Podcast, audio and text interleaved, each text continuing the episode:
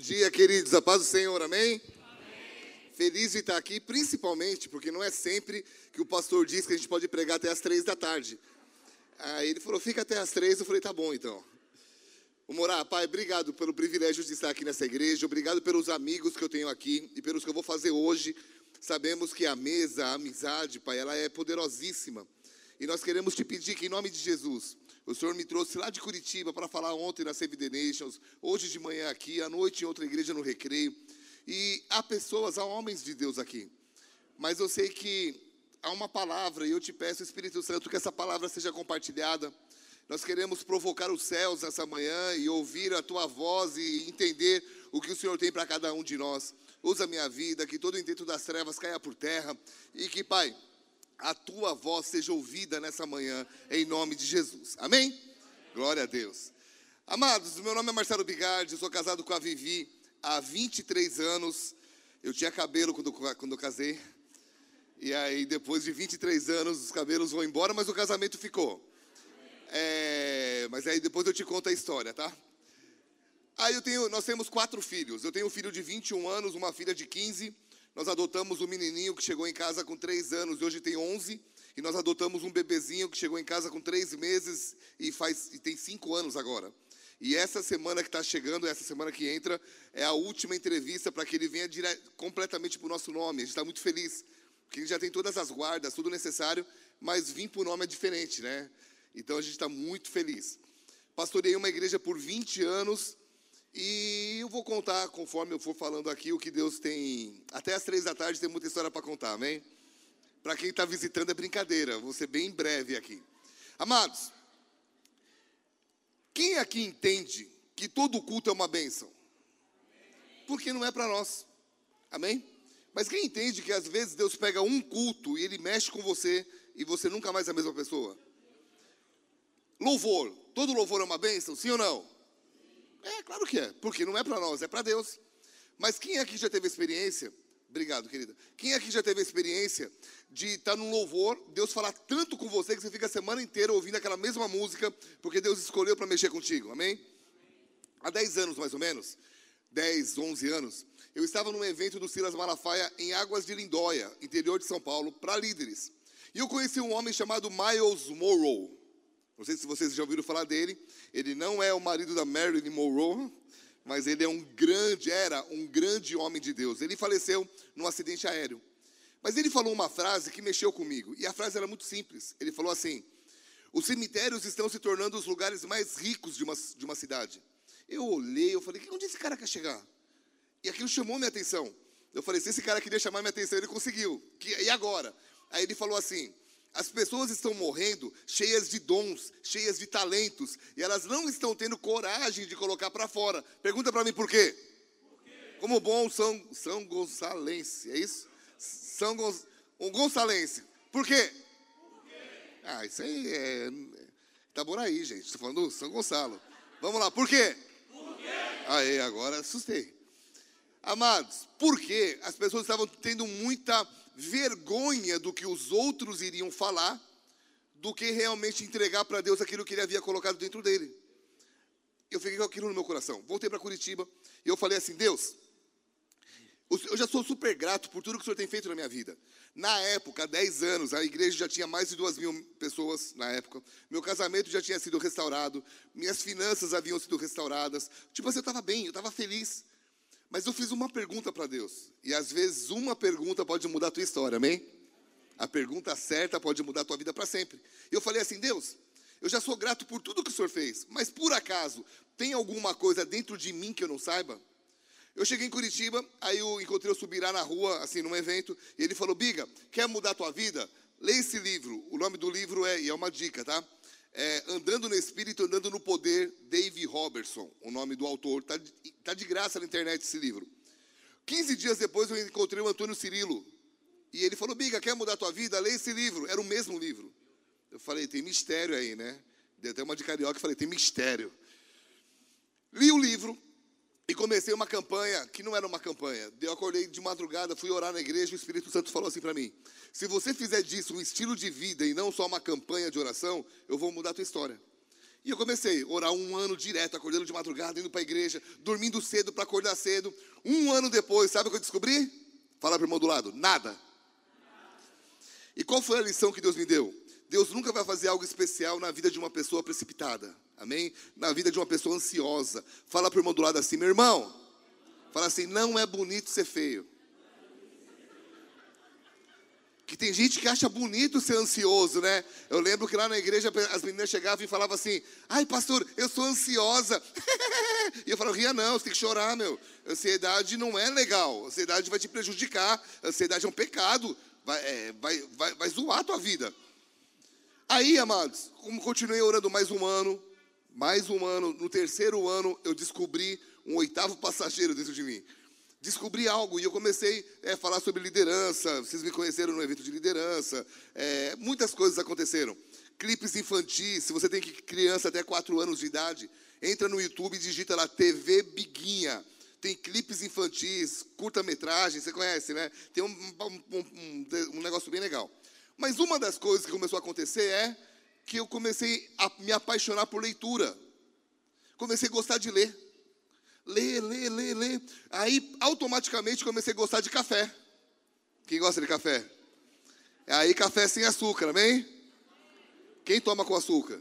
Vocês tomam, uma, vocês tomam alguma coisa, mas não é café. Eu digo isso porque hoje eu tenho uma cafeteria em Curitiba. E aí comecei a tomar café para ficar acordado e, e, ler. Quem aqui tem dificuldade de ler e começa a dormir? Quando começa a ler, ler a Bíblia, o livro, eu também tinha. Sabe o que eu fiz? Comecei a ler andando. Não correndo, andando, devagarzinho. Cara, eu não tinha como dormir, eu caía. Então, eu, eu venci isso.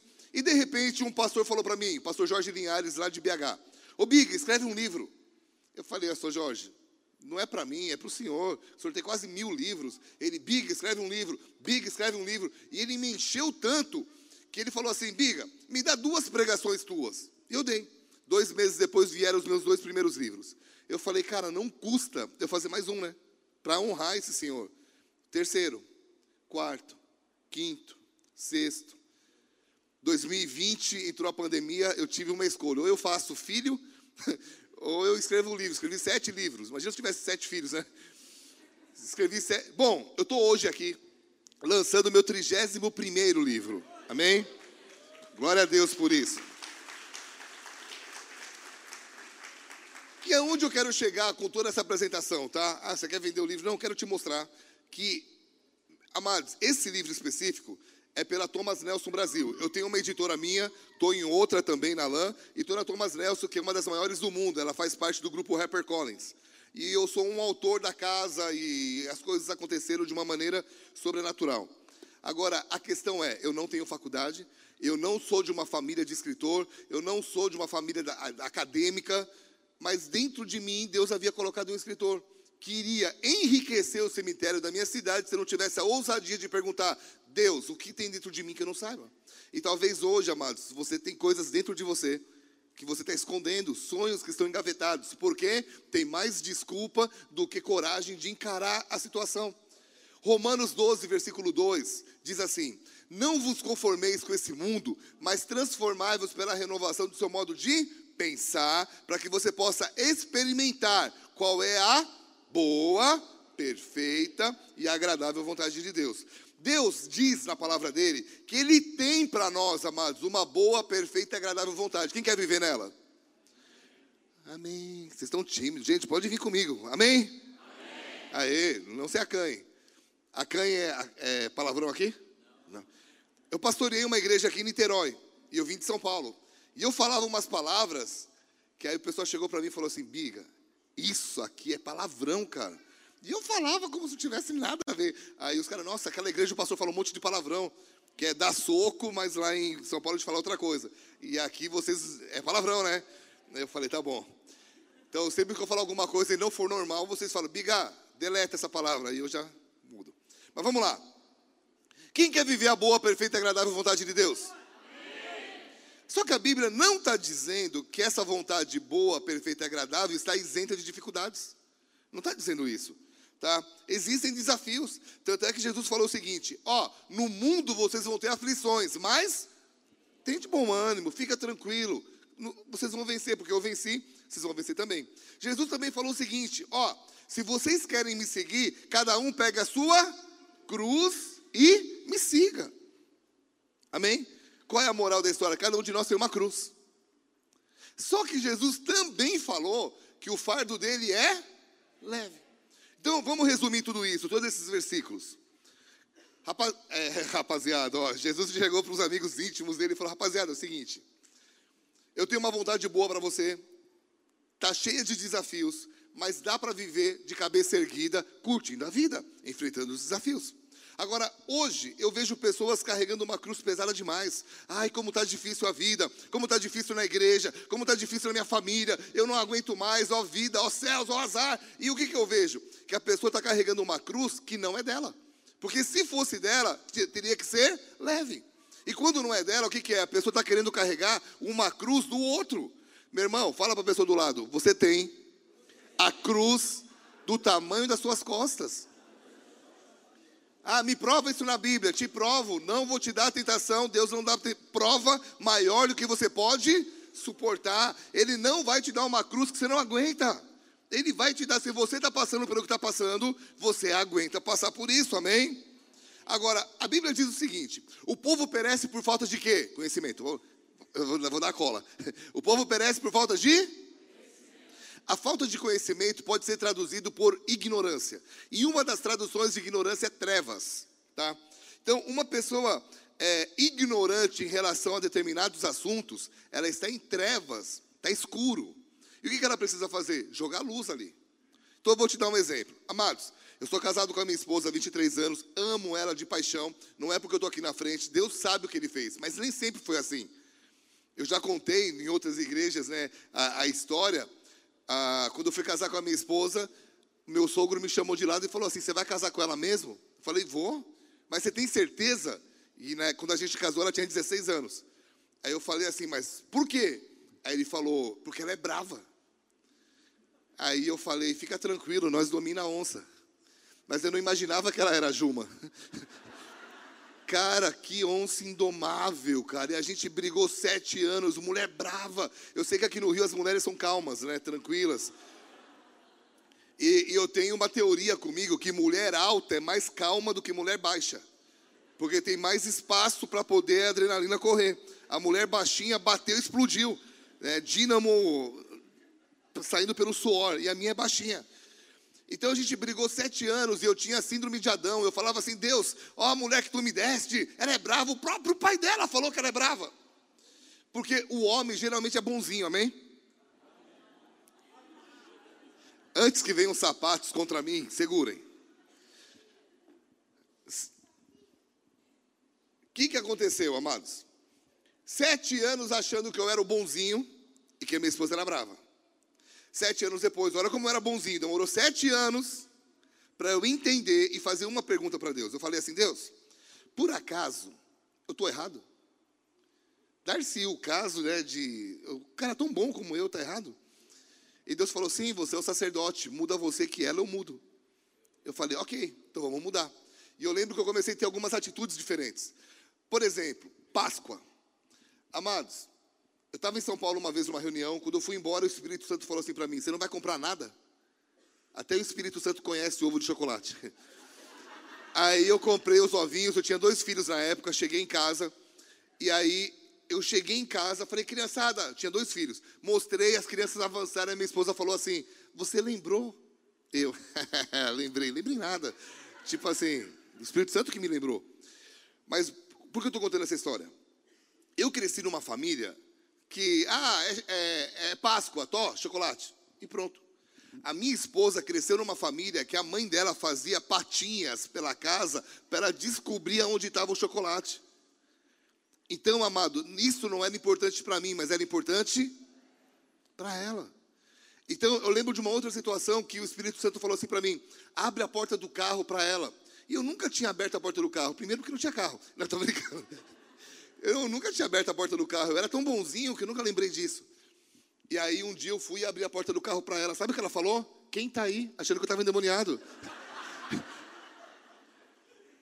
E, e, eu, eu, brinco que eu estou procurando esse demônio até hoje, porque a gente conhece o tranca-rua, não abre porta. Abre porta, sai, em nome de Jesus. Não existe isso, né? Então, no meio de tanta confusão do casamento, presta atenção. Quando é que começou a restauração? Quando a gente começou a colocar luz. Quando a gente começou a frequentar acampamento de casal, de casais. Quando a gente começou a comprar livros sobre casamento. Então, olha para mim, eu estava em escuridão sobre um assunto, brigando pra caramba, e eu precisei fazer o quê? Jogar conhecimento, jogar luz. Por exemplo, uma das coisas que eu descobri sobre casamento, casamento é como esse galpão aqui, ó. E lá, lá tem uma porta de saída, esquece essa daqui, tem uma lá, tá? Aquela porta, é, joga um fogo aqui dentro, por onde nós vamos sair? Pela porta, porque ela está aberta. Aquela porta é a separação.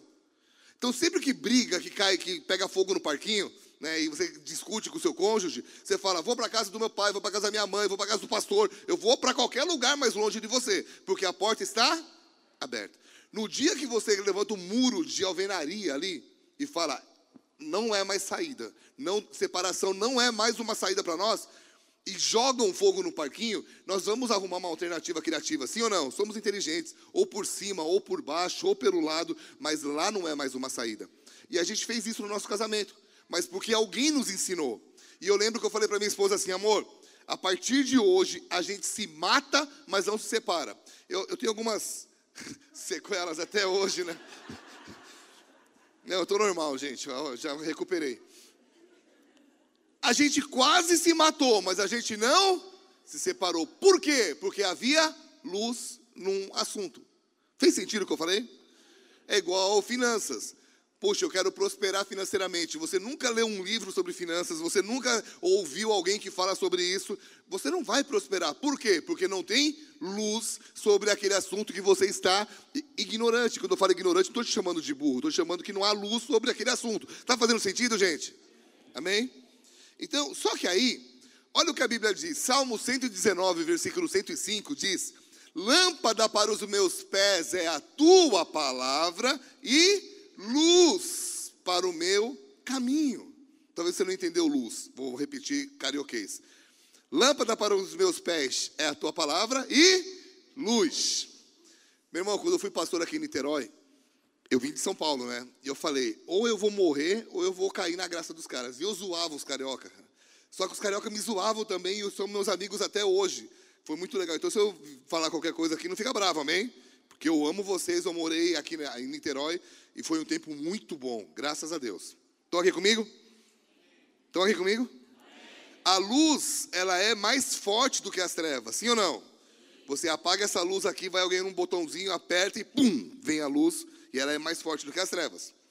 Então, se eu tenho uma vida abundante para viver, e Jesus tá, e a Bíblia está prometendo isso, uma vida boa, perfeita e agradável, é na palavra de Deus que eu vou encontrar a luz para viver essa vida. E eu fui buscar nela quais são os princípios, que aí eu vim escrever esse livro, né, A Arte da Vida, Princípios para uma Vida Melhor. E eu descobri um princípio ali, que é a tal da visão. Repete bem alto comigo: visão. visão. Mais forte. O que é visão? Além do personagem da Marvel, visão também é a capacidade de enxergar além das circunstâncias. Repete comigo: capacidade de enxergar além. Meu irmão, além das circunstâncias. Gênesis 1, versículo 1 a 3. No princípio criou Deus os céus e a terra, a terra era sem forma e vazia, e havia trevas, escuridão sobre a face do abismo e o Espírito de Deus pairava sobre as águas, e Deus disse: haja luz, e houve luz. Meu irmão, havia escuridão, e Deus, com uma palavra, presta atenção onde eu quero chegar, com uma palavra, ele fez existir o que não existia. Não existia nada, havia escuridão, e ele viu o que ninguém estava vendo. Visão. Tá? Então a visão te ajuda a dissipar as trevas na vida. Então, quando as coisas ficam escuras no casamento, nas finanças, na vida, é só uma pessoa de visão que consegue suportar esses momentos difíceis. Estão aqui comigo, amados? Lá em Curitiba, está chovendo faz dois meses direto. Eu estou fazendo uma reforma em casa e eu preciso colocar piso numa área externa que eu preciso de três dias de sol para secar. O pedreiro já me falou, três dias de sol. Faz dois meses que não dá três dias de sol. Dá um, chove dois. Dá um, um e meio, chove. Então, quando eu pego o um avião de Curitiba, o céu está sempre nublado. Aí, quando você pega em poucos segundos, você passa pelas nuvens e você encontra o quê? Quantas vezes eu pergunto, o que você está fazendo aqui, cara? Estamos te procurando lá embaixo. Ele, ele deixou de existir? Ele sempre esteve lá, mas o que está impedindo de vê-lo? As nuvens. Visão é quando você sabe que tem o sol, mesmo que você não consegue ver. Quem está aqui comigo? Então, a visão te faz enxergar além das nuvens. E é interessante isso, amados, porque quando os céus tocam a terra, meu irmão, quando uma pessoa de visão entende o que eu vou falar agora, a vida muda. Quando os céus dão uma palavra e alguém de visão na terra responde corretamente, coisas incríveis acontecem. Um dia Deus olhou para a terra e falou assim: Vou mandar meu filho. Aí ele procurou na terra, encontrou uma jovenzinha. Foi um anjo lá e falou assim: Maria, e teu toda a história, vocês conhecem, amém? É, tá entre Gênesis e Apocalipse, você lê que você encontra essa história de Maria ali. Amados, aí o que acontece? Maria sabia dos riscos, sim ou não? Podia ser apedrejada, ela podia perder o noivo, ela podia ser mal falada, então ela sabia de todos os riscos. Mas ela deu a resposta correta: Eis-me aqui, faz de mim o que o Senhor quiser. Então, quando os céus encontram uma pessoa de visão e essa pessoa dá a resposta correta, coisas incríveis acontecem. Hoje nós somos salvos por Jesus, amém? Por causa de uma menina, de uma mocinha, de uma adolescente, uma jovenzinha que falou o quê? Eu sei dos riscos, mas eu estou vendo além. Quem está aqui comigo diz amém. Então, a visão, repete comigo: a visão tem o poder de atrair os céus para a terra. Meu irmão, Jesus foi ensinar os discípulos a orar e falou o quê? Que seja a sua vontade assim na terra como ela é nos céus. Há uma vontade dos céus querendo invadir São Gonçalo. Há uma vontade dos céus querendo invadir a sua vida, amém? Há uma vontade, mas é necessário que o quê? Pessoas de visão deem a resposta correta. Então, quando os céus invadem a terra, coisas incríveis acontecem. O, o, o prisioneiro se torna governador, o pastorzinho se torna rei uma pessoa simples, marceneiro, se transforma no salvador do mundo. Estão aqui comigo? Qual é a moral aqui? Uma pessoa de visão é perigosíssima. Uma pessoa de visão, não importa o que aconteça, ele levanta a cabeça e ele continua andando, marchando, e o nosso inimigo sabe disso. E sabe o que ele pensa? Cara, é ruim para mim ter pessoas de visão na, na terra. É ruim para os negócios infernais ter pessoas de visão. Então, o que, que ele faz? Ele vai fazer as pessoas, ele vai tentar entregar para as pessoas o maior inimigo da visão. Quem quer saber qual é? Levanta a mão. Três pessoas. Me manda no Instagram que eu te respondo, tá? Quem quer saber? Levanta a mão. Então repete comigo: o maior inimigo da visão é a vista. Deixa eu te explicar. Deus jamais deu o dom da vista para o homem, Deus deu o dom da visão. Porque a vista é função dos olhos, a visão é função do coração. São coisas distintas. A vista mostra o que é, a visão mostra o que pode se tornar. Amém? A, vi a visão é uma fonte de esperança. Por isso que o inimigo da sua visão é a vista. E a vista, amados, ela é limitada pela capacidade dos olhos. Então vamos lá. Eu uso óculos, meu óculos não é de enfeite, tá? Pra, porque eu sou careca e coloco um óculos diferente. Não, eu não enxergo mesmo. Eu lembro que uma vez aqui em Niterói, eu saí da praia de, de, Itaipu, passei ali pela avenidinha. Esqueci o nome da avenida, passa pelos bombeiros ali e tal. Passando ali, parei na frente de uma loja de surf de um amigo meu. Eu estava sem óculos, tinha saído da praia. Eu falei, e aí? Aí o pessoal que estava no carro falou, Biga, você tá bem? Eu falei, tô, tá não. Eu falei, tô sim. Falei, você acabou de cumprimentar o João Bobo, aquele negócio que ficava assim na frente da loja, sabe? Não tinha ninguém na frente da loja, tinha só um boneco. E eu cumprimentando, falou, o cara tá falando comigo. Então, se eu confiar nos meus olhos, eu estou frito. Meu irmão, na minha carteira de habilitação está escrito assim, ó, é obrigatório o uso de lentes corretivas. Alguém tem isso na carteira de habilitação? Ou só eu tenho, né? O, big, o biguinho ali também. A gente foi separado na maternidade, né? Meu irmão, o que, que o Detran está querendo dizer? O Detran está querendo dizer o seguinte: esse cara é um perigo para a sociedade sem óculos. E eu sei disso. Quando eu era adolescente, eu não queria colocar óculos, eu dava sinal para tudo quanto é ônibus. Quando o ônibus estava parando, ah, não é, obrigado. Porque eu tinha vergonha de colocar o óculos. Não confie, fala para o irmão do lado, não confie no que os seus olhos veem. Amém? Agora, enquanto a vista é limitada pela, pelos olhos, a visão é limitada pela imaginação. Deus olhou para um homem e falou assim: Você vai ser pai de inúmeras nações. Quem, é qual é o nome do homem? Abraão. Qual é o nome do homem? Abraão. Parabéns. Abraão. Aí Deus olhou para ele assim e falou: Levanta os olhos e veja. Toda a terra que você vê eu te dou, e você vai ser pai de multidões, e papapá. Todo mundo conhece esse texto, amém? Meu irmão, Abraão já tinha idade, ele não era tão novinho. Você acha que ele conseguiu ver tudo, sim ou não? Mas ele não usou vista, ele usou. Como é que eu posso te provar que a visão mudou, Abraão? Ele era velhinho, gente. Quando Deus falou, olha tudo, e eu vou te dar uma família, eu vou te dar uma nação e tal, tal, tal, a visão encheu ele de esperança. Ao ponto de ele olhar para a mulher dele que era velhinha e falar assim, ó. Meu irmão, a visão mudou a fisiologia, a biologia dele. Quem está aqui comigo? Como é que a gente conhece Abraão hoje? Pai da pai da fé. Por quê? Porque a visão fez ele olhar e falar assim: por mais que eu esteja cansado e o meu corpo esteja morto por causa da idade, se Deus falou, eu vou estar bem. Então, essa é a questão da visão. Ela não se limita pelo que vê, ela se limita pelo que Deus está criando através de você. Quem daqui diz amém, dá uma glória a Deus bem alto. A visão, a vista te restringe ao presente, a visão te leva para o futuro. A visão, a vista trabalha o que é conhecido, a visão trabalha o que é desconhecido. Me prova, Jeremias 33, 3. Invoca-me, te responderei e anunciar-te-ei coisas grandes e ocultas que você não sabe ainda. Deus quer te mostrar coisas que você não tem noção, irmão. Meu irmão, posso te falar algo? Vocês estão aqui comigo? Vocês estão começaram a cansar já? Estão aqui comigo? 1 Coríntios 2,9 diz que nem olhos viram, nem ouvidos ouviram, nem jamais penetrou no coração humano o que Deus tem preparado para aqueles que o amam. Esse versículo dá para entender de outro jeito também.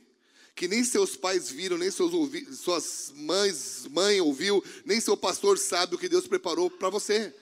Então o que, que eu quero dizer? Que há momentos que ninguém consegue entender o que Deus colocou na tua vida. E você precisa colocar isso para fora e acreditar nisso. Quando eu tinha 18 anos, eu fui fazer faculdade. Aí eu falei assim: que curso eu vou fazer? Eu não estou incentivando alguém a não fazer faculdade, tá? Estou querendo dizer o que aconteceu comigo. 17 aninhos eu fui falar, ah, vou fazer um curso. É, era 17. Eu não sabia o que fazer.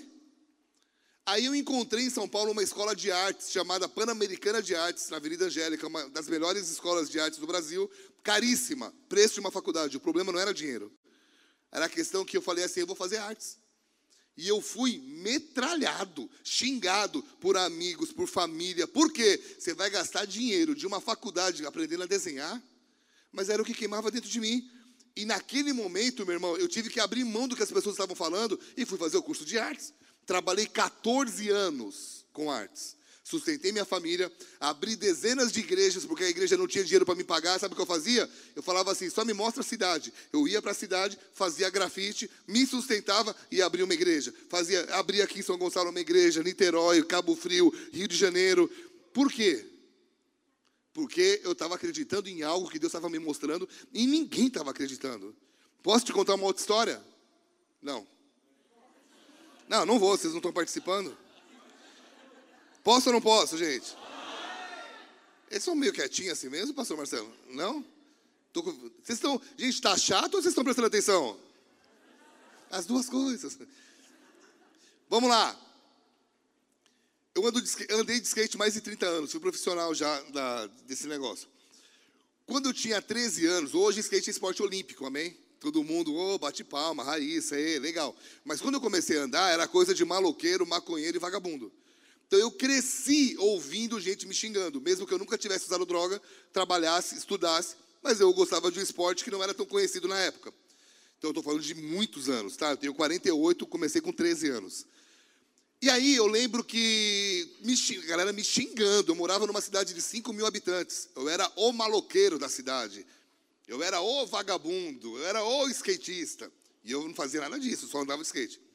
Aí, eu mudei para São Paulo, fui para o Campeonato Brasileiro, já estava andando um pouquinho melhor, fui disputar o Campeonato Brasileiro de skate, colocaram a mão no meu ombro e um cara me chamou para conversar. E ele começa a pegar amizade comigo, me fala de Jesus, eu me converto. Entendo que o skate poderia ser usado para evangelismo. Mudo para o Paraná, começo a fazer apresentações de skate, já como profissional. Então eu fechava uma rua, taca ali manobra, manobra, manobra, manobra. Quando todo mundo estava olhando, eu pegava o microfone e contava a história da minha vida e fazia um apelo. Nessa, uma menina muito bonita, por sinal, é, se converteu. Aí eu falei assim: Ah, Deus, já que ela é tua, quer me emprestar uns 80 anos, eu cuido dela aqui. E eu casei com ela. E aí depois ficaram sabendo que eu fazia isso lá no Paraná e eu entrei para pastorear uma igreja por causa do que eu fazia com o skate. Presta atenção. Aquilo que todo mundo falou que era coisa de maloqueiro, vagabundo e maconheiro, foi o que Deus usou para me dar salvação, família e ministério. Nunca despreze algo que Deus colocou na tua vida. Amém? Nunca despreze as marcas que Deus colocou na tua vida. Um dia Davi vai lá é, lutar contra o gigante Golias. Conhece essa história? Sim ou não? Sim. Aí ele vai pedir autorização para o rei Saul. Rei Saul olha para ele e fala assim: Não, você é um menino. Você não tem, você não é um guerreiro. Aí, dá pouco tempo, a Bíblia diz que Saul muda de ideia. Alguém sabe por quê? Na minha cabeça, como eu sou careca, a imaginação entra mais rápido. Então, flui. Na minha cabeça, Davi chegou para o rei e falou assim: Rei, eu já fiz isso uma vez. E ele começa a arregaçar a manga. E ele começa a mostrar. Meu irmão, quem tem gato em casa? Gato. Aí você brinca com o gato e ele te unha sem querer, né? E tem umas, tem umas manchas tal. É, uns arranhões. Davi não brincou com o gato. Davi lutou com o leão. Você acha que não tinha nenhuma mancha no braço dele? Na minha cabeça, quando ele arregaçou, é, não é palavrão aqui, né? A, a manga, e ele mostrou para o rei, falou: Rei, eu já fiz isso. E o rei olhou as marcas, falou: Pode ir. Qual é a moral da história para mim? Nunca reclame das marcas que Deus deixa chegar na tua vida, porque um dia é ela que vai te promover, um dia é ela que vai te levar adiante, amém? Glória a Deus. Ah, lindo e maravilhoso tudo isso. Então nós vamos ter, é, eu vou acreditar no que Deus tem para mim e não vou ter problemas. Não, na Bíblia não está dizendo isso. Gênesis 37, 5. Teve José um sonho e a vida dele nunca mais foi a mesma. Os irmãos traíram ele, foi vendido como escravo. A Patifona, que é a mulher de Potifar, e a Bíblia não dá nome, inventei aqui o nome, Patifona. A Patifona trai ele, injustamente ele é preso, mas um dia os céus tocam a terra. Um dia esse cara está no lugar certo, na hora certa, escravo, lá vivendo, acorda como escravo, acorda como prisioneiro, e ele vai dormir como governador do Egito. Meu irmão, quando os céus tocam a terra e a terra responde corretamente, coisas incríveis acontecem. Um dia tem um menininho cuidando de ovelhas, chamam ele para jantar, quando ele chega, ele é ungido rei de Israel. Ele não foi coroado, foi ungido rei de Israel. E aí coisas incríveis começaram a acontecer. Perseguição do rei, perseguição de um monte de gente. Mas, meu irmão, um dia, ele foi o que foi. Eu fui para Israel uma vez. Chegando em Israel, o que eu mais gostava de fazer era sair para fora da onde a excursão estava indo. A excursão ia para lá, eu virava para cá, só para ver as coisas estranhas que tinha ali, ninguém queria ver. E tinha uma placa assim, túmulo de Davi. Eu olhei para onde a excursão estava indo, eu falei, eu, eu alcanço eles. Eu voltei e falei, amor, vamos lá ver. Chegamos, chegamos no túmulo de Davi, está dividido no meio, homem e mulher. Entrei na parte de homem, falei, ah, beleza. Tal. Saí, a minha esposa estava com o olho de Mônica, regalado. Falei, que foi? Ela falou, tinha uma mulher chorando no túmulo dele, como se ele tivesse morrido ontem. Meu irmão, Davi já morreu? E até hoje, o impacto que esse homem tem na vida das pessoas. Deus quer mudar a tua história, meu irmão. Deus quer marcar a tua geração através de você, amém? Mas Davi teve que acreditar naquilo que Deus estava fazendo. Jesus, o Filho de Deus, vem para a terra, 12 anos de idade, ele está conversando com os doutores da lei. Chega a mãe dele e fala: Menino, vamos embora. O que, que Jesus, se não tivesse ideia de quem ele era, o que, que ele ia fazer? Ô oh, mãe, se liga, aqui é meu lugar. Ele abaixa a cabeça, ele segue a mãe dele. Jesus, gente. Fica 18 anos esperando a hora certa de fazer aquilo que era certo. Porque esses três, José, Davi e Jesus, não viviam pelo que viam, viviam pelo que criam. Visão. Quem está aqui dá um glória a Deus? Meu irmão, Quando você não vive por visão, você entra num outro versículo bíblico. 1 Coríntios 15, 19 diz assim: Se a nossa esperança em Cristo se limita apenas a essa vida, nós somos os mais infelizes dos homens. Se você anda por vista, você vai ficar triste com a eleição, vai ficar triste com a política, com o futebol, vai ficar triste com, com tudo. Quem está entendendo? Há uma história, posso contar uma história? Há uma história que lá nos Estados Unidos, quando começou a febre do ouro, um cara foi, comprou um terreno, pegou um empréstimo bancário, comprou maquinário e começou minerar o ouro. Achou, começou a vender, minerar tal, foi pagando a dívida. Quando ele estava quase terminando de pagar a dívida, sumiu o ouro. E ele perfura, perfura, perfura, perfura, perfura e nada de encontrar, fica desesperado e encontra o vizinho e fala assim: Quer comprar minha terra? E vendeu a terra por preço de banana. Só o preço que o vizinho pagou já era lucrativo, já foi um bom negócio. Mas o vizinho era inteligente, chamou um cara que conhecia a terra. O cara foi fazer uns estudos, perfurou e falou assim: Meu irmão, você ficou bilionário. Ele falou: Como assim? Ele falou: O cara que te vendeu a terra não entende nada de ouro. Olha o que ele falou. Quando você encontra uma terra de ouro, aqui em cima tem uma camada muito fina. É como se fosse uma amostra grátis. Ela está apontando: aqui tem ouro. Quando acaba essa, essa camada, existe uma veia, sem nada, para que você encontre o tesouro que está aqui embaixo. Ele falou: pode furar que você vai encontrar. O cara começa a furar. Sabe quantos metros ele precisou furar para encontrar o ouro? Um. Vamos mudar agora.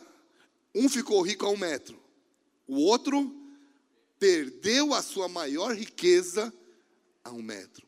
Quantas famílias sendo destruídas a um metro do ouro? a um metro da restauração. Meu irmão, eu quase me separei da minha esposa nos sete primeiros anos. Se a gente não tivesse entendido isso, eu não poderia estar aqui hoje falando sobre restauração de família. Eu não poderia estar escrevendo livros sobre casamento. Eu tenho um aqui, daqui a pouco eu falo sobre ele. Por quê? Porque você não pode desistir do que Deus tem na tua vida a um metro. Agora, quanto mais próximo do tesouro, da sua bênção, daquilo que Deus tem, mais difícil vai ser. Quem está entendendo? Olha o que a Bíblia diz. 1 Samuel 11, versículo 1. Vocês colocam aqui na tela? Não. Não, né? 1 Samuel 11, versículo 1. Anota aí, talvez você nunca leu essa, esse versículo do jeito que eu vou te falar. 1 Samuel 11, versículo 1, diz assim: Então subiu Naás, Amonita, e sitiou a Jabes de Leade. E disseram todos os homens de Jabes a Naás: Faze aliança conosco e te serviremos. Porém, Naás, Amonita, lhe respondeu, lhes respondeu: Farei aliança convosco sob a condição de vos serem vazados os seus olhos direitos, trazendo assim vergonha sobre Israel. Deixa eu te explicar, amado. Naás era rei de Amon e ele viveu ali, ele era contemporâneo do rei Saul. Na língua original, o nome Naás significa serpente. Serpente faz alusão a quem? Nosso inimigo, sim ou não? Qual foi a ideia? O povo de Israel chegou e falou assim: Nas, faz uma aliança com a gente. Nas falou: Eu faço, mas eu quero furar o seu olho direito. Por quê? Já parou para pensar? Você vai atirar, vai, vai jogar a flecha. Qual é o olho que você fecha? O esquerdo. Qual é o olho da mira? Qual é o olho da visão? A ideia é antiga. Eu vou furar a tua visão, eu vou furar a capacidade de ver além para te trazer vergonha. Quem está aqui comigo? Por isso que o inimigo muitas vezes vai jogar circunstâncias que você vai olhar e vai dizer: não dá para vencer. E você vai ter que ter visão, foco, para poder suportar essa situação. E quando você tem visão, está fazendo sentido o que eu estou falando? Quando você tem visão, isso te leva a ser criativo. Estou quase terminando. A Bíblia conta uma história, amados, de um dia que o povo, o Jesus estava numa casa e aí tinha quatro amigos e um paralítico, o quinto amigo ali. Conhece essa história? Os, os amigos olharam e falaram assim: Cara, tem uma pessoa ali que pode curar você, vamos te levar lá. E eles levam um amigo. A Bíblia diz que quando eles chegam na casa, Jesus olha aquela cena, cura o amigo e eles vão embora. Amém? Amém? Vamos lá. Quem acha que é amém, levanta a mão. Quem acha que não é amém, levanta a mão. Quem não quer, levanta a mão. Levanta a mão. Claro que não, gente. A Bíblia diz que eles chegaram na casa e a casa estava. Aí eles voltaram e foram embora, amém? Não. Aí o que, que eles fizeram? Eles olharam e falaram assim, cara, vamos arrumar, meu irmão, pessoas de visão. Vamos arrumar uma, ideia, uma, uma forma criativa para resolver esse problema. E aí o que eles fizeram? Subiram. Só que você já parou para pensar na cena? O cara não se mexe. Como é que os caras estão subindo? Não tinha guindaste na época, irmãos. Era na, no colo. Você acha que não tinha nenhuma senhora de 150 anos dizendo: Menino, desce daí, vai quebrar o pescoço dele. Cara, uma galera xingando eles e eles nem aí subindo o telhado, começam a fazer um buraco no telhado, de repente começa a cair é, palha no ombro de Jesus. Jesus olha, olha para cima, como Jesus era Deus, ele falou: Meu eu. Eu consigo ver Jesus dizendo mais ou menos assim: Se era para chamar minha atenção, vocês conseguiram. E aí os caras descem e ele é curado. A moral da história é: meu irmão, se você quer viver o que você nunca viveu, você vai ter que aprender a provocar os céus. Você vai ter que aprender a acreditar e entender a diferença entre teimosia e perseverança. Quem quer saber? Teimosia é você bater numa porta que Deus falou não é, sai e você continua batendo. Perseverança, o que é? Continuar batendo na porta, mesmo que ela esteja fechada, quando Deus está te falando, continua batendo, uma hora ela vai abrir. E isso é só no relacionamento com Deus. E amados, bater na porta é entender que Deus vai cumprir tudo que Ele te prometeu, mas na hora certa. Estão aqui comigo, amados? É provocar os céus, é entender que Deus ele vai cumprir aquilo que prometeu, porque Ele não é homem para que minta, nem filho do homem para que se arrependa. Eu quero te contar algumas histórias de como a gente provocou os céus e do que a gente quer fazer agora, amém? Eu lembro que um dia eu estava fazendo um grafite em São Paulo, estava chovendo muito em Curitiba, e aí eu fui embora, falei, vou embora para São Paulo. E eu estou terminando um grafite e vem a imagem da Vivi na minha cabeça. E algo falou assim: volta que você vai casar com ela. Aí lá vou eu voltar para Ponta Grossa, mas não é só voltar com a palavra, eu tinha que conquistar ela. Aí é jogar perfume, é ir lá, é todo o papo. Mas, meu irmão, eu acreditei numa, numa visão de Deus. E hoje nós temos quatro filhos e falamos sobre casamento para muita gente. Provocar os céus. Onde eu quero chegar? Meu irmão, tem gente que quer casar e está esperando as portas se abrirem e não marca data. Quem quer casar, você tem que marcar data, mesmo que seja para daqui dois anos. Quantos casamentos aconteceram? Eu vi, e eu tenho quatro olhos. Pessoas que falaram, tá bom, então vamos marcar a data. Eles marcaram a data. Começavam a ganhar coisas, as portas iam se abrindo. Porque é provocar os céus. Estão aqui comigo? Quem quer provocar os céus na área sentimental? Mas não tem nem alguém do lado. Mas, é, eu não conheço ninguém. Eu conheço uma história de um cara que um dia ele precisou fazer missões num país e ele só podia entrar casado no país. Ele tinha dois meses para ir embora. Meu irmão, como é que você acha alguém casa em dois meses? Aí ele falou, Deus, eu preciso de um milagre. Ele foi numa lanchonete, sentou e falou, Deus, se o senhor quer que eu vá para aquele país, a mulher que sentar aqui, eu vou casar com ela. O que vai ter de gente sentada na lanchonete do shopping hoje, né? Vai lotar a praça de alimentação. Eu sei que aí não entrava ninguém, daqui a pouco uma menina chegou e falou, posso sentar? Ela falou, você é crente, né? É, você é crente não, é, você é crente sim. Ela falou, sou, senta aí, então eu vou te contar uma história. O cara contou e casaram. Está aqui hoje, é o Elias. Tô brincando, não é ele não. Mas a história eu fiquei sabendo que é real, tá? Eu lembro de um dia que o meu filho chegou para mim e falou assim: meu filho tem 21 anos hoje, ele tinha dois. Ele falou, pai, me dá um videogame. Cara, como é que você compra um videogame para alguém que você não tem nem comida em casa direito? Aí eu falei assim: vamos orar? Aí eu falei, repete comigo, Papai do céu, ele, Papai do céu, nos dá, nos dá, em nome de Jesus, em nome de Jesus, um videogame. Um videogame. Quando a gente abriu o olho, ele falou, cadê? Cara, até eu provar para ele que, tipo assim, tinha um tempinho, mas é por isso que a Bíblia diz que a gente tem que ter o coração de é acreditar e falar, Deus, cadê? Um dia Deus falou que eu estaria tendo, tendo uma igreja num estádio. E um estádio lá da cidade foi vendido. E o empresário foi dar uma entrevista. Perguntaram para ele assim: por que, que você comprou o estádio? Ele falou: não sei. Quando eu vi, eu comprei. Eu falei: ah, eu sei. Fui lá falar com o cara. Falei: me aluga. Meu irmão, não aluguei ainda, tá? Mas eu fui lá bater na porta. Provocar os céus. Meu irmão, fala para a pessoa do lado: não, você já tem. Fala de novo: não, você já tem. Quantas pessoas querendo trabalhar em empresas maravilhosas e dizem: sabe o quê? eu não posso, eu não tenho capacidade. Quem te disse? Quem já viu falar, quem já viu homem feio casado com mulher bonita? Quem vive isso todos os dias ao olhar para o espelho? Eu sou campeão disso, né, Elias? A gente está, né, Marcelo? Você fala, como é que esse cara casou com essa mulher? Meu irmão, não é beleza. O cara feio, ele olha e ele acredita, enquanto os caras bonitos estão lá falando, ai, tô bege. os, os caras feios chegam aí, aí, então, quero te pagar uma coxinha. E aí começa a conversar. Você sabe falar inglês? Eu tô aprendendo. E aí vai, papo vai, papo vem, a menina se apaixona na casa, a família é linda. Por causa da mulher, não é por causa do cara.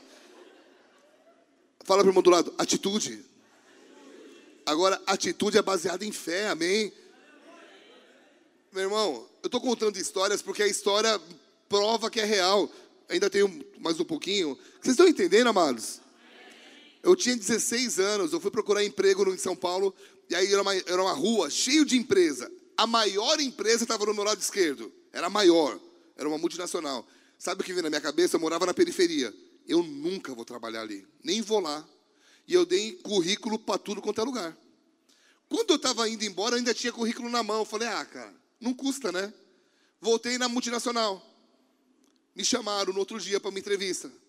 E eu trabalhei três anos lá. Nunca subestime o que Deus tem na tua vida, meu irmão. Amém? Nunca coloque um ponto final onde Deus colocou uma vírgula. Nunca diga, não dá para fazer isso, porque, meu irmão, existe um anjo esperando você cuspir para cima, porque ele vai pegar o teu guspe, ele vai. Guspe não é palavrão aqui, não, né? E ele vai te seguir e ele vai jogar na tua testa. Ai, eu nunca vou casar com fulano, está casado com três filhos. Eu nunca vou frequentar uma igreja, está aqui hoje, é pastor. Sabe, a pessoa que fala, eu nunca vou fazer isso. Não fala, não subestime. Deus ele pode reverter a tua história de uma hora para outra, amém? Meu irmão, quantas coisas. Eu lembro de um dia que eu fui pregar numa igreja e me deu soluço intermitente. Já tiveram isso? Estava três dias soluçando e não era um soluço assim. Era assim, ó, dava uma tremedeira. Aí eu falei, o pastor era meu amigo, era só ligar para ele e falar: Não, não vou hoje. Mas eu falei: Eu vou, cara, não é possível, eu não vou cancelar. Estava sentado na frente, a galera do lado, sabe o que eles me falaram depois? Eles falaram assim: O culto vai ser muito louco. Olha a unção desse cara. Eu estava quase morrendo, a galera achava que eu estava recebendo a unção. Dolorido, mal. Na hora que o cara chama meu nome, eu falei: Espírito Santo, o senhor tem até aquela escada para me curar. Eu subi, preguei, assinei livro no final. Meia hora depois que eu cheguei em casa, eu voltei a soluçar. Mas na hora que eu precisava, Deus me curou. Há 15 dias, eu estava lançando o livro em São Paulo, voltei para Curitiba, eu escolho o posto de gasolina pelo, pelo banheiro.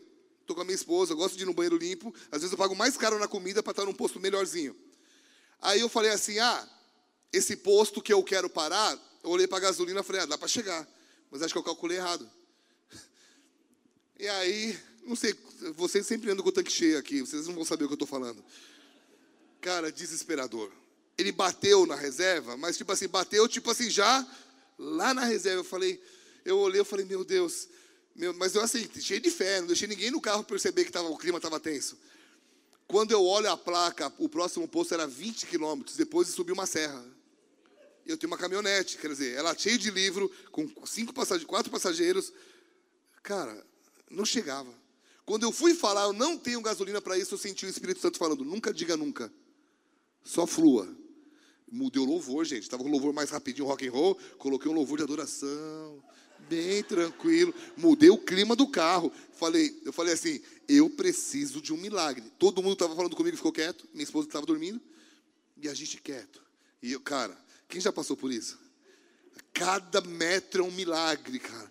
E, e vai sugando tua energia. Eu já estava quase desmaiando. Espírito Santo, eu preciso de um milagre, porque era serra, não tinha. E outra, rodovia pedagiada, parou sem gasolina é multa.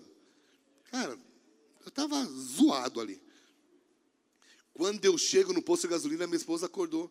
Vocês brigaram? Vocês estão tudo quietos? Falei, amor, você não tem noção do que aconteceu. Eu vi um milagre. Meu irmão, eu vi a gasolina voltar. Vocês estão aqui comigo? Agora a última história de provocar os céus. Ah, não, penúltima. Fui pregar na Colômbia, numa, numa igreja que é numa praça. Numa praça, num parque. Grama, eles chegam de manhã, colocam as cadeiras, monta a tenda ali, põe o som e prega. Eu olhei para eles e falei assim: nunca choveu? Não, sempre chove. Antes e depois, nunca durante. Eu olhei e falei assim: você está brincando comigo? Ele falou: não, faz três anos que nós estamos aqui. Chove antes, chove depois e não chove durante. Eu falei: ah, beleza, deixa eu pregar. Preguei. Acabei de pregar, disse amém. Adivinha? Um pingo, dois pingos. O pastor olhou para mim: chove antes, chove depois, mas não chove durante. Meu irmão, isso é provocar os céus. É aquele, tudo bem que o cara devia estar tá assim, né? De tanto jejuar. E por último, provocar os céus.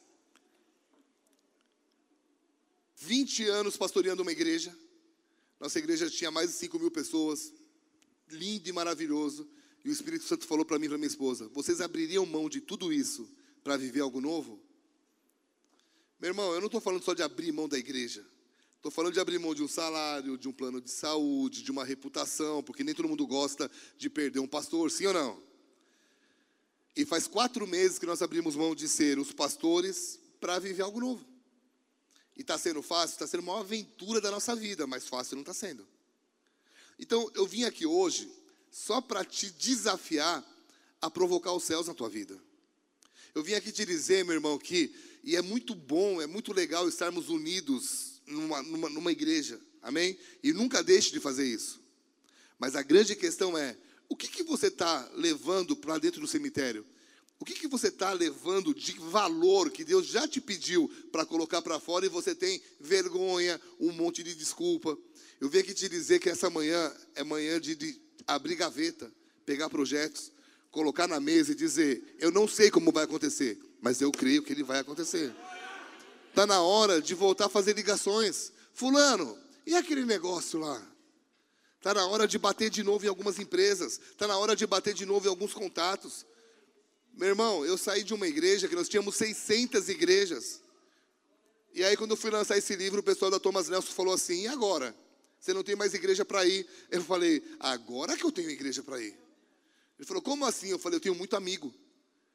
E eu tenho minha agenda outubro inteiro, novembro inteiro e dezembro até a metade, lotado de igrejas no Brasil, de, de Roraima, de, de Rondônia a Rio Grande do Sul.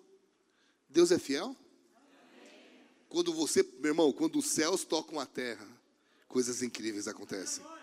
Eu queria orar por você, amém? O louvor pode estar tocando, mas eu queria orar por você. Talvez você está ouvindo demais do que as pessoas estão dizendo sobre você sobre os teus dons, sobre os seus talentos, e você está ouvindo um monte de não pode, não dá, não vai chegar em lugar nenhum. Meu irmão, você serve um Deus que tudo pode. Você serve um Deus que quando coloca um talento dentro de você, Ele quer que você acredite e coloque em cima da mesa. Quando vai ser? Não é problema nem teu nem meu, é dele. Mas precisa estar onde? Na mesa. Precisa estar acreditando. Você precisa olhar para aquilo com a visão e dizer: Eu não sei como, mas eu te louvo, porque eu vou viver isso. Meu irmão, isso é muito louco. Posso dar o último testemunho? Eu tinha um sonho de ter uma caminhonete preta. Um dia eu sonhei com ela. Preta. E ela tinha um D vermelho no sonho. Diesel. E, amados, sabe o que eu fiz? Fui, comprei um consórcio, fiz a minha parte, comprei um consórcio. Mas eu fui na, na concessionária, peguei um, um banner, banner não, flyer da caminhonete e coloquei na mesa. Eu não ficava assim, ó, oh, Fly. Não, mas quando alguém me perguntava qual era o carro do teu sonho, esse. Sabe qual é o problema? A gente não alimenta nossos sonhos. A gente alimenta o passado. Vai na tua casa agora, você vai ver foto com o teu pai, com o teu vovô. Ai, que é legal essa época. Me dá uma foto do teu futuro. Qual é o desenho que você faz do seu futuro? Quando nós tínhamos quando nós tínhamos 800 pessoas na igreja, pastor eu mudei para um galpão que cabia 2.200 cadeiras. E me falaram assim: Você vai colocar quantas cadeiras aí? Eu falei: 2.200. Mas você não tem um povo? Eu falei: Mas cabe 2.200. E foi questão de meses de eu ver de 800 para fechar 2.200, assim, ó. Foi meses, foi uns 4, 5 meses. E se eu ficasse esperando o povo? E se eu não tivesse mudado? Sabe o que eu vejo? Eu vejo pessoas que não acreditam naquilo que Deus não conseguem ver além não consegue acreditar, não consegue fazer um plano, não consegue fazer um sonho, não consegue acreditar em algo diferente. Eu vim aqui hoje para destravar isso na tua vida, amém? Meu irmão, não é super positivismo, nada disso. Não vos conformeis com o que dizem sobre você, mas se abra para viver aquilo que Deus escreveu no seu interior. Amém? Feche seus olhos um pouquinho, abaixe sua cabeça. Eu queria orar por você, meu irmão, que está aqui hoje e está meio afastado de Deus. Sabe, foi tanta pancada na vida que você está tão triste que você fala assim: eu não quero mais saber de Deus. Você, você ficou triste com as pessoas, mas jogou isso para Deus. E hoje você me ouviu falando e algo dentro do teu interior mexeu. Sabe, quando a mãe de Jesus foi falar com a mãe de João Batista, a Bíblia diz que quando ela abriu a boca, João Batista mexeu no ventre dela. Então, existem assuntos que mexem no nosso ventre.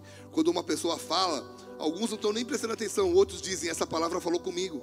Então, eu estou falando com você, que dentro de você você sentiu algo dizendo: Cara, Deus tem algo para mim. Então, eu, eu vou fazer do meu jeito, Pastor Marcelo, mas eu não quero te constranger agora, eu não vou pedir para você vir aqui na frente, não vou pedir para você ficar em pé. Mas se você quer voltar para os braços do Pai, se você, tá, se você quer dizer assim, Senhor, se tu tens algo diferente na minha vida, eu te entrego então o meu coração. Entra na minha vida e faz tudo diferente. Se é o teu caso, coloca a mão no teu coração, onde você está. E repete comigo uma oração. Só faz essa atitude, só coloca a mão no teu coração e diz assim: Senhor Jesus, nessa manhã eu te peço perdão, porque eu me afastei de ti.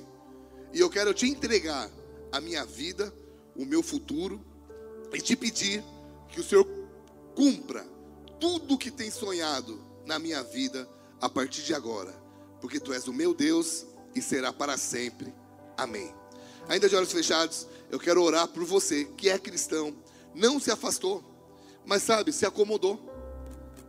A vida foi indo, foi indo. Meu irmão, se tem um cara que podia se acomodar era eu, porque eu estava com uma vida bem estável, bem tranquila. E quando Deus falou, sai, eu, não, eu fechei os olhos e saí. Então eu vim aqui para confrontar o seu, o seu confrontar o seu conforto. Talvez você está tão legal, puxa, vivi tudo que estou vivendo tudo que Deus tem para mim. Não, ainda tem mais, amado. Se você pedir coisas coisas grandes vão aparecer na tua vida. Mas eu vim aqui hoje para te dizer, tem hora que tem que buscar mais. Tem hora que tem que se abrir e fazer as perguntas corretas. Se essa mensagem falou contigo, se você entendeu, cara, enquanto você falava, algo dentro de mim mexeu e eu preciso abrir algumas gavetas da minha vida, pegar alguns projetos e colocar pelo menos em cima da mesa. Meu irmão, às vezes ele não vai acontecer de uma hora para outra, mas só o fato de você falar assim, ele existe e está aqui, mexe o mundo espiritual. Se é o teu caso, coloca a mão no teu coração, vou orar por você. Pai, nessa manhã, nós estamos diante da tua presença e há projetos aqui. Há sonhos aqui que estão engavetados, que as circunstâncias disseram: não dá mais, não dá. Eu te peço em nome de Jesus, que a partir de hoje uma fé sobrenatural, assim como, Pai, foi na vida de Abraão que aquilo mexeu com, a, com, o físico dele, Pai, eu te peço em nome de Jesus, mexa com o físico das pessoas dessa igreja, trazendo cura, cura no físico, cura na alma, cura no espírito, Espírito Santo, sopra nesse lugar. Pai querido, que um dia eu possa ouvir esses testemunhos, que um dia o pastor possa me ligar e dizer: Biga, você não tem noção do que aconteceu, dos projetos que nasceram, dos projetos que deram continuidade. Pai, eu te peço em nome de Jesus, que contratos sejam assinados. Pai, eu, eu, eu, te peço em nome de Jesus que empresas prosperem, não só sejam abertas, mas prosperem que mulheres que não conseguem engravidar comecem, Pai, tenham os ventres abertos em nome de Jesus e crianças proféticas nasçam nesse lugar. Pai querido, da onde não há, faz existir. Pai querido, empresas que as pessoas dizem não dá nada, vira a chave, vira a chave, faz essas empresas serem famosas no Brasil inteiro, em nome de Jesus. Faz essa igreja ser relevante nessa cidade, nesse estado, nesse país. Pai, que em nome de Jesus, esses projetos que estão sendo colocados na mesa venham a se realizar em nome de Jesus. Quem crê, dá uma salva de palmas a Ele. Pastor, posso falar aqui dos livros? Amados, deixa eu contar para vocês um pouquinho. Eu, não, eu, tenho 31 livros, eu não consegui trazer todos, por causa do excesso de bagagem e tal. Esse aqui é a arte da vida que eu estou lançando. Esse princípio que eu falei é um só, tem vários, amém? E só esse aqui que eu não posso dar porque eu tenho poucos. Mas eu tenho alguns aqui para te dar. Vamos lá. A arte do casamento, transformando pessoas normais em fortes. Amados, eu estou escrevendo um livro chamado Entendendo as Mulheres. Está com 1.113 páginas em branco. Eu não consegui escrever uma frase, porque não dá, é incompreendível, né? Mas casamento eu já consegui escrever. Então eu tenho esse livro aqui sobre casamento, vai te ajudar demais. Eu tenho uma trilogia que é muito legal. Olha só, na pandemia eu escrevi esses livros. Esse aqui, ó, Mente Blindada. O poder dos pensamentos para uma vida relevante. Qual é a ideia desse livro? Se você tiver a sua mente blindada, você vai ter as suas emoções blindadas e as suas ações também. Todo pensamento gera um sentimento e leva uma ação. Um adultério. Como é que começa um adultério? O cara tá bem na, na casa dele e sai e adultera. Ah, quando eu não pensei, eu fiz. Não. Ele primeiro pensa, ele permite que o pensamento gere um desejo e aí leva uma ação. Se eu quero evitar as más ações na minha vida, eu tenho que cuidar do que entra na minha mente. Mente blindada, é o primeiro livro. Aí você vem para o segundo livro, O Astronauta, A Vida Vista de Cima. Quando eu tenho uma mente blindada, eu consigo subir numa espaçonave chamada fé e ver a vida como Deus vê. Meu irmão, uma montanha horizontalmente é impenetrável, de cima é uma mancha. Aquilo que para você é grande demais, para Deus é desse tamanho. Depende de quê? De uma perspectiva divina. Estão aqui comigo? Aí vem o terceiro livro. Vocês estão aqui comigo ainda? Mente blindada, o astronauta. Se eu tenho uma mente blindada e tenho uma vida de fé, isso vai me levar à vitória? Sim ou não?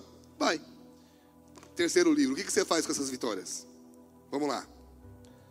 Um dia Jezabel chegou para Elias e falou assim: Eu vou mandar. Elias, manda dizer para Elias que amanhã eu vou matar ele. Conhece essa história? Quem não conhece está na Bíblia, tá? Ou lê, assiste a novela da Record que tem também. Elias, amanhã eu vou te matar. Olha para mim, amados. Por que, que ela não mandou matar Elias um dia? Porque no dia ele estava muito forte. Ele tinha visto fogo cair do céu, matou profeta. Elias estava sinistro. Se Jezabel chegasse perto dele no dia, ele só fazia assim, ó. Um olhar matava ela. Ela usou um princípio que o inimigo usa até hoje. Ela falou assim: Elias, eu não vou te matar hoje, você está muito forte.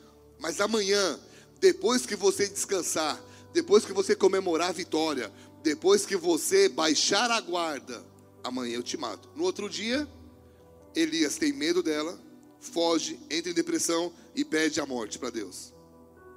Qual é o princípio que eu abordo nesse livro? Que o negócio não é começar, é terminar. A Bíblia diz que melhor é o fim das coisas do que o seu início. Um dia, João Maxwell estava viajando de avião. É um autor que eu ouço bastante, leio bastante. E aí ele falou que o avião foi pousar e teve que arremeter. Depois pousou em segurança. Aí ele foi falar com o piloto. Ele falou assim, cara, qual foi o momento que você falou, vou arremeter esse avião? E o, o piloto falou assim, há 20 anos atrás. Como assim há 20 anos, cara? Ele, o piloto falou para ele, há 20 anos, quando eu estava fazendo curso de piloto, eu tomei uma decisão na minha vida. Toda vez que eu fosse pousar um avião e eu não tivesse 100% de segurança, eu iria arremeter. De lá para cá, eu não tomo mais decisão. Eu só administro a decisão que eu tomei. Aí sabe qual é o nosso problema hoje como brasileiro? A gente não tem problema com decisão. Nós tomamos decisões, mas nós não administramos as decisões que nós tomamos. A pessoa vai casar, promete ser fiel até que a morte nos separe. Dois anos depois, a morte se chama Marta.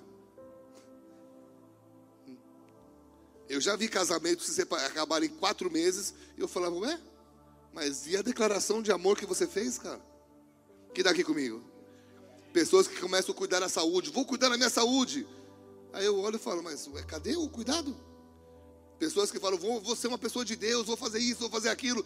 Tomam muito, falam muito, falam demais. Esse livro fala o dia depois de amanhã. A ideia é, toda mudança na tua vida começa com o primeiro passo. E aí, o segundo, o terceiro. Não sai correndo, dá um passo mas sustenta esse passo. E esses livros todos aqui, ó, tirando o lançamento, eu vou dar de presente para os pastores. Amém? Eu quero agradecer vocês, espero ter sido uma bênção nessa manhã. Espero que você não só ouça essa mensagem, mas que você tenha coragem de chegar na tua casa hoje, de, hoje ainda. Se você não tem projeto engavetado, que você escreva aquele sonho. Deus, isso aqui é o que eu sonho. E deixa em algum lugarzinho. Aquilo que você pode ver, você pode chegar. Amém? Que Deus abençoe. Espero ver vocês mais vezes em nome de Jesus. Glória a Deus.